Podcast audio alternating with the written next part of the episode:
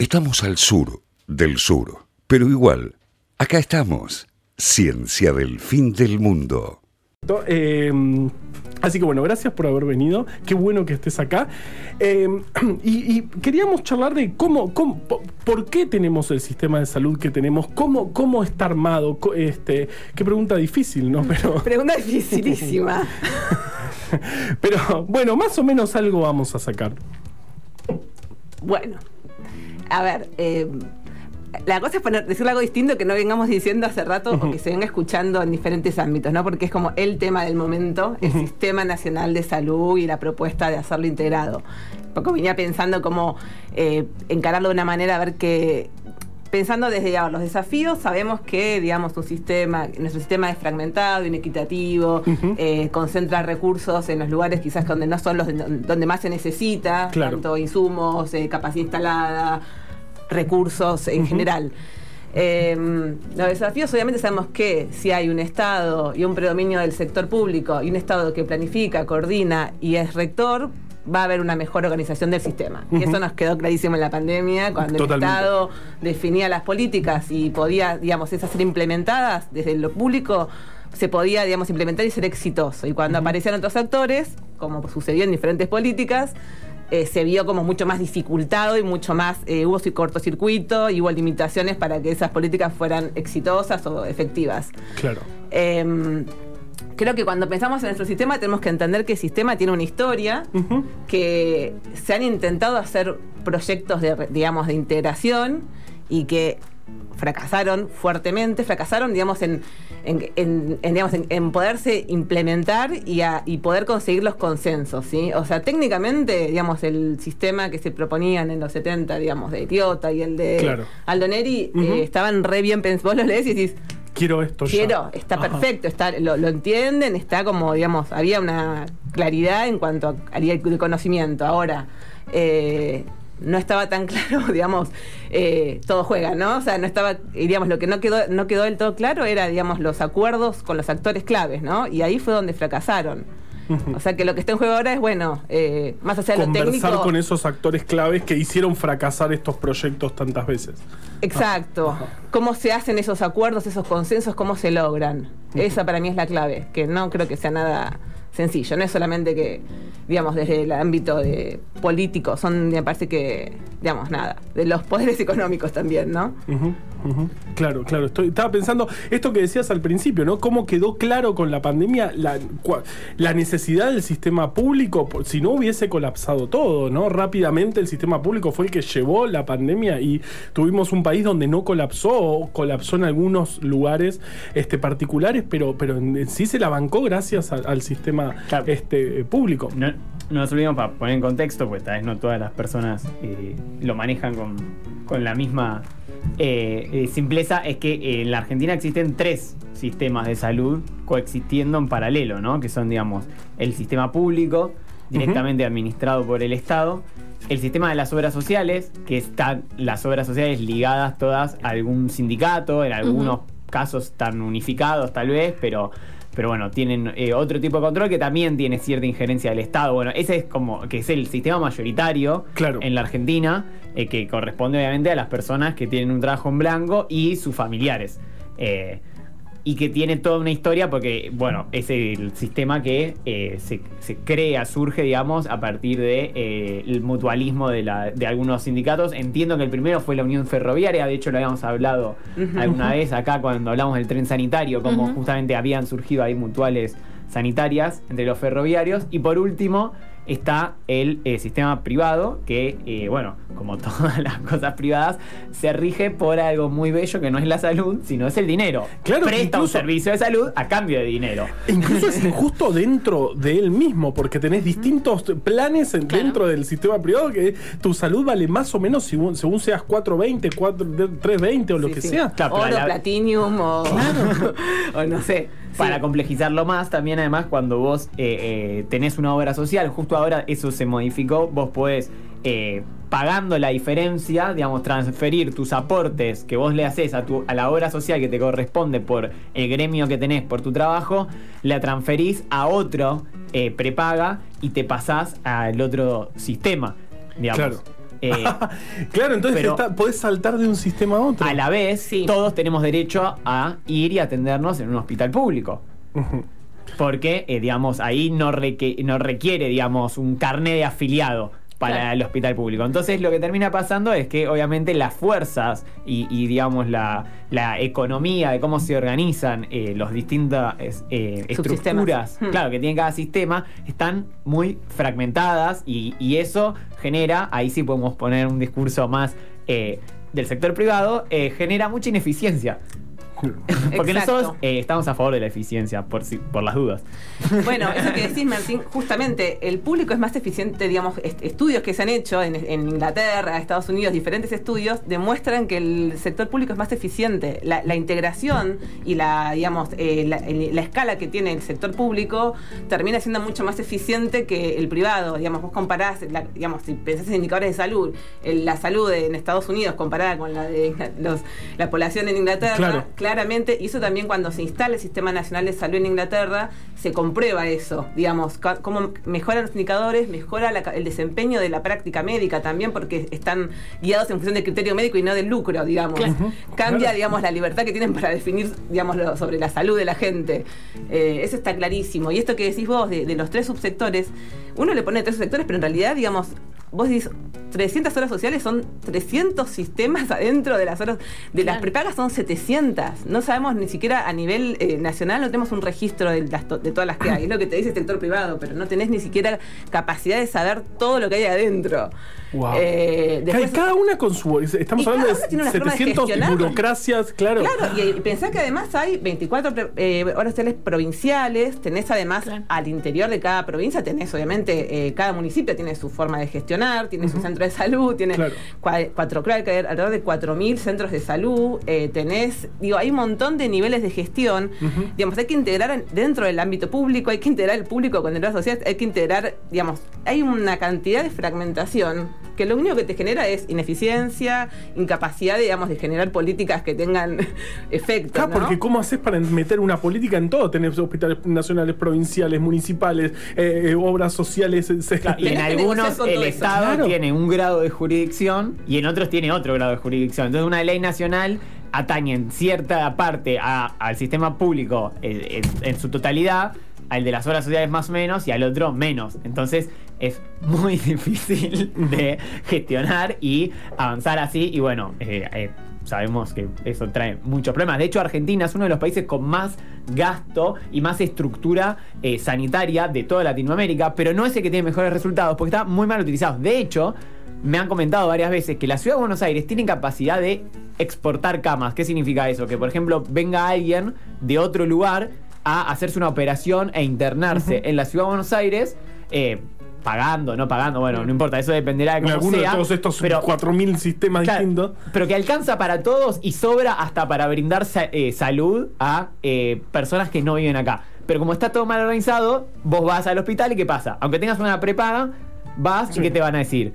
No hay turnos. Siempre. Digamos, Esa es la Sí, no, y en este momento es, increíble la- la- la- la- buscar turnos en todos lados es, es- es muy complicado en este momento. Qué terrible. Y, y- y las veces que se intentó eh, integrar, ¿por- ¿por qué falló? O sea, ¿quién?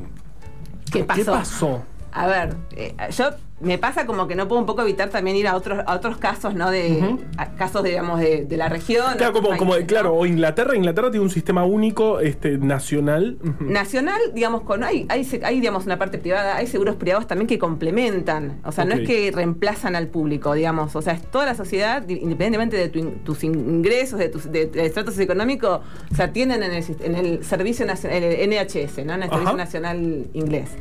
Em, lo que pasó, a ver, acá también hubo, a ver, también hubo resistencia, no es que no haya habido resistencia, digamos, fue, imagínate que fue post eh, Segunda Guerra y como lo que todos te dicen de Inglaterra es como que había una conciencia de que, a ver, si se pudo frenar, digamos, la lógica del mercado durante un hecho tan tremendo como la guerra, eh, ¿por qué no vamos a poder llevar adelante una reforma, digamos, en la cual, digamos, nos pongamos de acuerdo y tengamos un sistema, digamos, que nos responda por nuestros riesgos de salud, digamos. O sea, evidentemente el tema de un, como puede ser la pandemia, ¿no? Situaciones de, de- de semejante, digamos, nivel de traumatismo social o de, de ruptura social generaron determinadas condiciones para que la sociedad también estuviera como dispuesta a esas reformas. Eh, es como que fue un hecho político clave.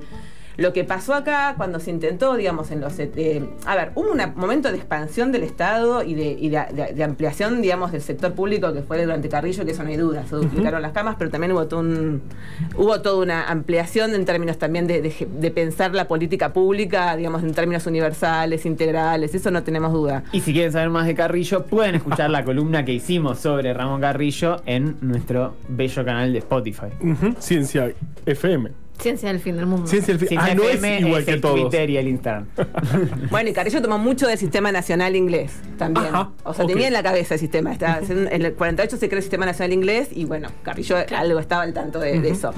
Eh, lo que pasó acá, digamos, cuando estuvo con Liota durante el peronismo, es que se genera, digamos, toda una propuesta, digamos, eh, digamos hay apoyo, digamos, político, pero eh, digamos, el sindicalismo también tenía una fuerza importante y, digamos, veía, se veía amenazado frente a lo que era el avance del sector de un sistema nacional y termina siendo, digamos, quedando afuera. Eh, digamos, la in- integración de las obras sociales al sistema. O sea que le saca un montón, digamos, ya tenían una- una- un lugar importante las obras sociales en ese momento, digamos. Imagínense con el 70% de población económicamente activa, casi, digamos, no había, eh, no, no había, no había nadie por fuera del mercado formal, digamos, había una- Claro. digamos, eh, eso también hacía que un nivel, el sindicalismo y las obras sociales también estaban eh, muy fuertes. Bueno, el sindicalismo obviamente en esa época, ¿no? Y fueron un freno, digo, no tenían interés en que haya un Estado, ellos garantizaban la salud de los trabajadores y no había como una cuestión, no los convencía.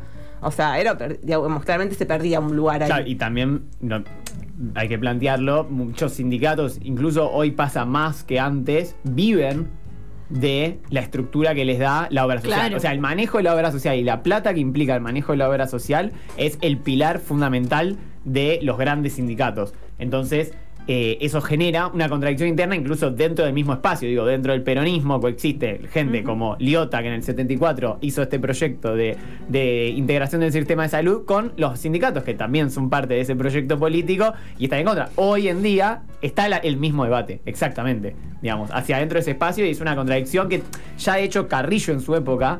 Cuando era ministro de- en el primer y segundo gobierno de Perón, pues lo de Liota es en el tercer gobierno de Perón, Claro. en el 74, eh, ta- una de las fricciones que tiene hacia adentro es que él quería un sistema unificado.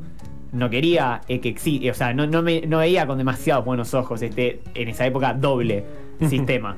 Eh, con lo cual, eso ya es una tensión latente desde el comienzo. También es verdad que cuando comenzaron esto de las mutuales, etcétera, el Estado no estaba muy presente. Entonces era un avance importantísimo que, que se puedan Claro. crear obras sociales y que eso aumente la, la oferta de salud. Lo que pasa es que después no se pudo unificar y empezaron a construirse intereses alrededor de, de, cada, de cada lugar, ¿no? Exacto, ahí lo que, lo que me parece importante, digo, no se trata de, digamos, sacarle a la sindicato las horas sociales ni de eliminar las horas sociales. Creo que acá la discusión es por qué si hace falta un sistema único de salud integrado, ¿no? Porque, digamos, eh, no es uno contra otro, no es una amenaza, digamos, de que el Estado esté contra. El tema es que lo que ocurrió fue también un pacto, un pacto corporativo entre obras sociales y el sector privado. Digo, la expansión de los derechos de salud, digamos, las horas sociales, promovió muy fuerte la expansión de las clínicas y sanatorios privados. O sea, hicieron convenio con el sector privado, no fue con el público. Claro. Y eso genera, a ver, segmentación, va a haber, digamos, sabemos que cada obra social, según, digamos, tu ingreso, vas a tener una obra social distinta, según la capacidad de negociación de tu sindicato, tenés una, un- una, un- una cobertura diferente. Sí, una habitación mejor, me- más, más, derechos. Totalmente. sí. Y además podés, según con la con quién, eh, si cuando desregulás, según con qué hora social puedas intermediar, también el acceso a una prepaga de determinadas ca- características. Y eso obviamente no, no contribuye ni a la universalidad, ni a la, ni a la- ni a la- digamos, ni a la solidaridad de, de cualquier sistema. Digo, por eso me parece que es. No es sin las horas sociales, es cómo las horas sociales pueden ser más solidarias con el sector público, digo, porque no un sector público que es para pobres, digamos, no funciona, no es así, digamos, pensar una sociedad que tiene un sistema que es para un sector, es de determinadas características, para es la, la lógica de una política focalizada. Claro, claro. O sea, eso no nos, no, no, y no, y no es eficiente y no hace a la calidad de una atención. Eh, nada, se termina metiendo la lógica del mercado en un sistema que no puede ser. Claro, que es la salud, totalmente. Que es la Pero- salud. Pero me, me interesaba esto de que justamente eh, las discusiones se dan en momentos de gran expansión del sistema, del sistema público, del Estado y lo que vimos, eh, eh, eh, que digamos, o 2020, digamos, podemos decir, eh, donde el sistema público se... Se- se- En el 2020 hubo una discusión muy interesante, eh, que es que mucha gente empezó a quejarse por la posibilidad de que le toque una cama en un lugar que no correspondía con el sistema de salud que esa persona tenía. Claro. Entonces, que por ejemplo una persona con, eh, que, que no tiene una prepaga termine ocupando una cama en una clínica privada y eh, viceversa, obviamente, lo cual viceversa realmente no debería haber problema porque todos tenemos acceso al sistema público, como ya lo dijimos. Eh, pero bueno, ahí apareció una discusión, digamos, como de, ah, yo pago mi, mi prepaga, entonces quiero tener garantizada la cama. eh, lo cual, obviamente, todos queremos tener garantizada una cama para el día que tengamos que estar internados, eh, si eso Sí. ocurriese. Eh, pero bueno, muestra, digamos, esta falta de voluntad de muchas personas de, eh, de creer que está bien hacer una articulación. Porque, de hecho, cuando este año estuvimos cerca, muy cerca, eh, de, llegar a saturar la cantidad de camas, parte de lo que hacía que estemos cerca de saturar las camas era justamente esta cosa de la fragmentación Claro. de cómo están. Entonces a eso dificultaba más por dónde tenía que ir la gente. O sea, si no se hubiese podido hacer que cada uno vaya a tal vez a otro lugar que, que los que respondía, eh, Claro. las camas no hubiesen alcanzado mucho tiempo antes. Claro, y Porque hubiésemos vio, tenido camas ociosas. Esa, esa necesidad que, que dice Majo, digamos, necesitamos tener integrado, porque si nos ponemos con las burocracias de los de las 700 obras sociales, de la increíble cantidad de, de prepagas, y además del sistema público, si con la burocracia de cada uno nunca llegas a, a la cama que necesitas en un momento de emergencia. Exacto, no, y ahí creo que también es el tema de, digo, eso fue un ejemplo clarísimo provincia como el tema de los sistemas de información e integración de camas evitó el, colapso, ¿no? Eh, permitió, digamos, la derivación y, y hubo resistencia del sector privado, o sea, resistieron, digamos, no sé, hay un caso que escuchamos que era eh, hasta el tema del acceso a un respirador. El Club de Leones le había donado un hospital de no me acuerdo qué municipio y el director, lo presionaron al director para que no, eh, digamos, no dejara entrar a personas que eran de otro municipio porque eso lo habían donado, digamos, como ¿Qué, la lógica un privada. respirador? Es una locura, era una locura, pero como fue una donación del Club de digamos, ¿cómo se mete lo privado en, digamos, no puede existir eso? No puede ser que Velocopit cierre las puertas del CIS argentino cuando hay una emergencia como una pa- eh, pandemia y que no te dé acceso cuando tiene camas. Claro. Digo, y acá es el tema de también eso, ¿no? ¿Cómo pensamos lo común? Digo, en definitiva, en una emergencia no puedes estar discutiendo el tema de la, la ganancia o, o el rédito económico y priorizar el tema de, bueno, a ver, ¿cuál es, el, cuál es la prioridad, digamos? Y ahí es, bueno, creo que es la esto de, bueno, cómo el Estado, porque hay cosas que no puedes negociar todo con los actores, y hay cosas que no, creo que ahí también hay una cuestión de que la apuesta política me parece que si bien hay que tener digamos, negociar, negociar y hay que sentarse en la mesa, digo, bueno, no puede ser que Eurocopit se siente cada vez que hay una medida un poquito más fuerte para el sector privado el otro día a definir cómo va a, cómo hacemos para que no le afecte, ¿no? Claro, Eso claro, es algo hablando de salud. digo, hay Claro, que, in- tiene in- que- que incluso que tampoco es que tampoco es el, el- el- el director de nada, no, no, o sea, no dirige todas las obras sociales privadas, ni nada, so- solo que tiene además un es un canal actor de, de, televisión. peso, claramente, tiene un Claro. canal de televisión, es un actor de peso, pero así como otros actores, sí, pero digo, acá la cuestión es, eh, los recursos para asistir a la sociedad tienen que estar a disposición de quien defina técnicamente cómo se van a distribuir, ¿no? Cómo, o sea, no, no atarle las manos al Estado. Claro, totalmente. Y bueno, y, y- y- y po- podemos, eh, hay posibilidades de que, de que tengamos algo así pronto. Eh, eh, esa si- discusión sa- sabemos se, se está dando y, y- Yo, Juan, a ver, yo creo que, que se, tenga, se, se venga dando la, la discusión y que se vengan generando, digamos, propuestas es algo que me parece que no lo habíamos, yo no lo, no lo había oído nunca. O sea, no, nunca pensé, digamos, algo que, bueno, estamos post pandemia o, o plena pandemia, creo que, bueno, o corresponde y es un excelente momento para que nos demos esta discusión.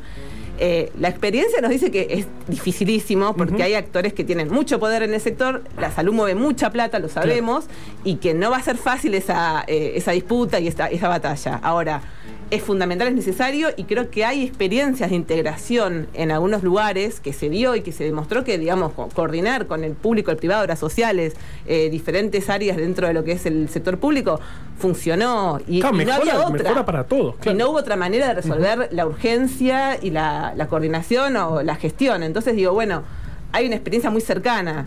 Eh, Yo creo que va, van a, va a depender de cuánto también, digo, yo creo que acá cuando pensamos históricamente las políticas que logramos fueron con mucha movilización, con mucho debate, digamos, no va a ser algo que se haga de un año para otro, quizás lleva Claro. 10 años, pero creo que eh, esto, digamos, de sostenerlo y de, y de que sea apropiado por la sociedad es clave, porque hay actores muy pesados, digo, del otro lado y que porque no van a tener mucho interés en modificar eh, Algo el que les espacio da poder, que les da económico, mucho claro, rédito, claro, digo, claro, es así. creo que es eso, es un debate que hay que darlo y que En todos lados. En todos lados, Ajá. digo. Ajá. Sí, y también que hay que trabajar como la idea de la salud, no como una cosa individual. E- Esto que decía Dito, ¿no? Como, eh, no, bueno, yo pago por mi cama, y entonces mi cama, si no estoy yo, que no haya nadie. Tipo, ¿no? Como esa situación de, de- desde el público hay que, hay Es que que trabajarla. tal cual, es muy loco esta cosa de cómo, digamos, nos han comido la cabeza. Porque Claro. es esta cosa de que yo me voy a quedar sin cama o me voy a quedar sin la atención. Y el tema es que acá nadie se tendría que. O sea, ¿y por qué el otro, el otro se tiene que quedar sin cama? Claro, que, si alguien se quede sin cama no quiero ser yo, ¿entendés? Y yo todavía no estoy enfermo, todavía no necesito la cama, pero por las dudas, que nadie me la ocupe. Claro, y eso es lo más ineficiente que se me puede Lo más ineficiente del mundo, claro. Qué miedo. Bueno, acá, acá tenemos algunos mensajes. Javier dice, siempre me dio contradicción que los sindicatos administren obras sociales porque supuestamente ellos deberían defender mis derechos de salud como trabajador, pero hay conflictos de intereses de si su economía depende de gastar menos en salud. Claro, también está, está, está, este tema. Em, también... em, ¿Dónde estaba este? Ah, acá está, porque se me había ido el mensaje. Eh, María dice, eh, usa y el rechazo al, Obe- al Obamacare, eso fue, fue un ejemplo, creo que vimos antes Claro, de que la... lo acusaban de que era comunista. Comunista, por eso, eso sí, es fantástico. Claro. La acusación que comunista. es un país donde es fácil, ¿no? Ser comunista. Es raro porque son todos comunistas, pero ahí no hay ningún comunista, ¿viste? Como- Pero, claro, es un No, no, el, liberal es comunista. y sí, sí. Acá es un país donde de- enfermos de COVID después empezaron a recibir las cuentas en su casa de decenas de miles de dólares. eh, fue un. Qué, qué espanto. Eh, eh, bueno, qué, qué interesante esta charla, ¿no? Eh, eh, pero creo que nos quedamos con esto: que tenemos que dar esta discusión en todos lados, que, que va a ser una discusión difícil, pero que lo necesitamos porque es la salud de todos y todas. Y, y- y no podemos tener un, un sistema fragmentado. Por eso, si estás manera. escuchando esto en Spotify y querés eh, difundir esta discusión, puedes compartir esta columna. Está re promocionador. El me rey del encanta. marketing. No, me eh, encanta. no soy yo el rey del marketing. ¿No? No sí, estaría yo creo que sí, yo creo que sí, yo creo que sí. Eh, Qué interesante, me, me- me- me quedo pensando un montón. Me- necesitamos Sí. eh, un- un- por lo menos integrar un poco, por lo menos dar esta discusión y, y lo, lo tenemos que seguir haciendo, es nuestra, nuestra responsabilidad. Sí. ¿no? Hola, si te gustó esto que escuchaste, suscríbete al podcast y entérate al instante cada vez que subimos nuevo material. También puedes seguirnos en Twitter y en Instagram en arroba ciencia-fm. Ciencia